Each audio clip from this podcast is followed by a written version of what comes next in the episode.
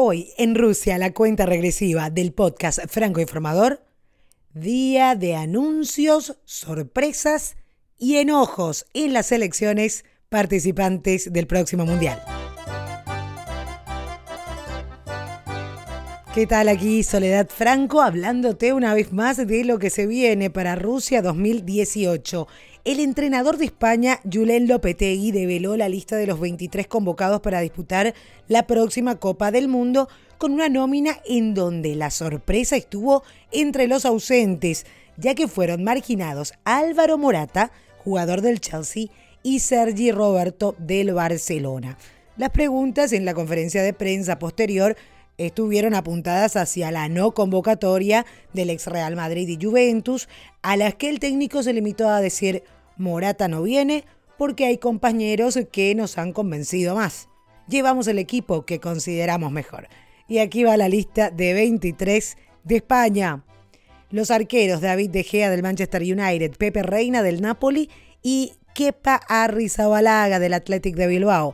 Los defensores Dani Carvajal del Real Madrid, Álvaro Odriozola de la Real Sociedad, Gerard Piqué del Barcelona, Sergio Ramos del Real Madrid, Nacho del Real Madrid, César Aspilicueta del Chelsea, Jordi Alba del Barcelona, Nacho Monreal del Arsenal.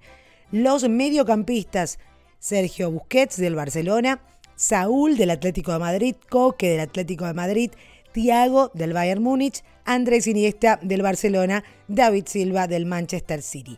Y los delanteros, Isco y Marco Asensio del Real Madrid, así como también Lucas Vázquez del equipo merengue, Iago Aspas del Celta de Vigo, Rodrigo Moreno del Valencia y Diego Costa del Atlético de Madrid. Dicho sea de paso, si podés, buscar en, en Google la video de la lista de convocados de España para el Mundial de Rusia y está muy creativa la forma en que hacen el anuncio para el público, claro. Creo que no llega a superar al anuncio de Inglaterra, que podés buscarte también en el eh, buscador de Google.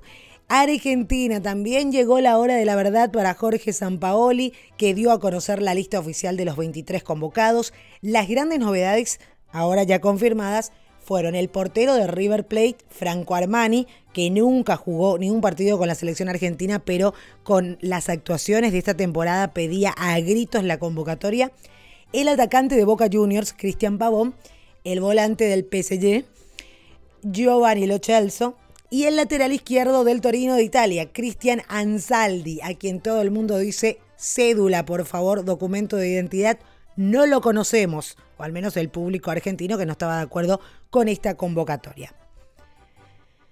Además cobró relevancia la exclusión de uno de los mejores delanteros en la última temporada, Mauro Icardi, el goleador del Inter de Milán que marcó 29 tantos en la Serie A y no fue convocado por Jorge Sampaoli.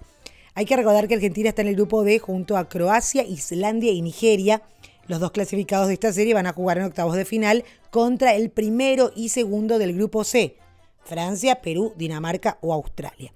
Por eso, a modo de información nada más, acaba la nominal biceleste. Los arqueros, Sergio Romero del Manchester United, Willy Caballero del Chelsea y Franco Armani de River Plate.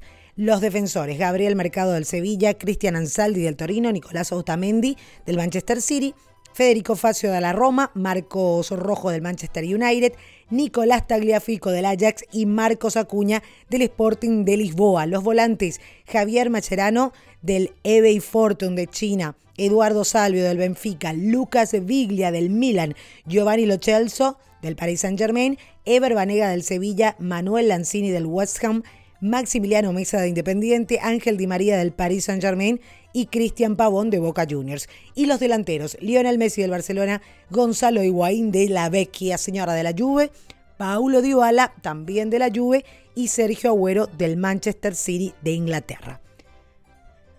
También Bélgica tuvo su sorpresa y atención porque Bélgica se viene con toda una generación realmente fantástica y atención, opinión personal, Bélgica podría dar el batacazo en este mundial. El mediocampista de la Roma, Radia Nainggolan, no forma parte de los 28 jugadores preseleccionados por Roberto Martínez, que es el entrenador de la selección belga. Nainggolan tiene 30 años, 30 veces internacional, desde 2009 es muy popular entre los hinchas de los Diablos Rojos, pero nunca conectó bien con Roberto Martínez, quien le reprocha la falta de disciplina, sobre todo fuera del campo de juego. En el Mundial de Rusia, Bélgica se va a enfrentar en el grupo G de la primera fase a Panamá, Túnez e Inglaterra. Aquí van los convocados por Roberto Martínez. Ken Castells del Wolfsburgo, Thibaut Courtois del Chelsea y Simon Mignolet del Liverpool son los arqueros. Los defensores, Toby Alderweireld del eh, Tottenham, Derrick Boyata del Celtic, Lauren Simon de Los Ángeles, de la, Major League Soccer, Leander Dendonker del Anderlecht, Christian Cavacele del Watford, Vincent Company del Manchester City, Jordan Lukaku de Lazio, Thomas Vermaelen de Barcelona y Jan Vertonghen del Tottenham.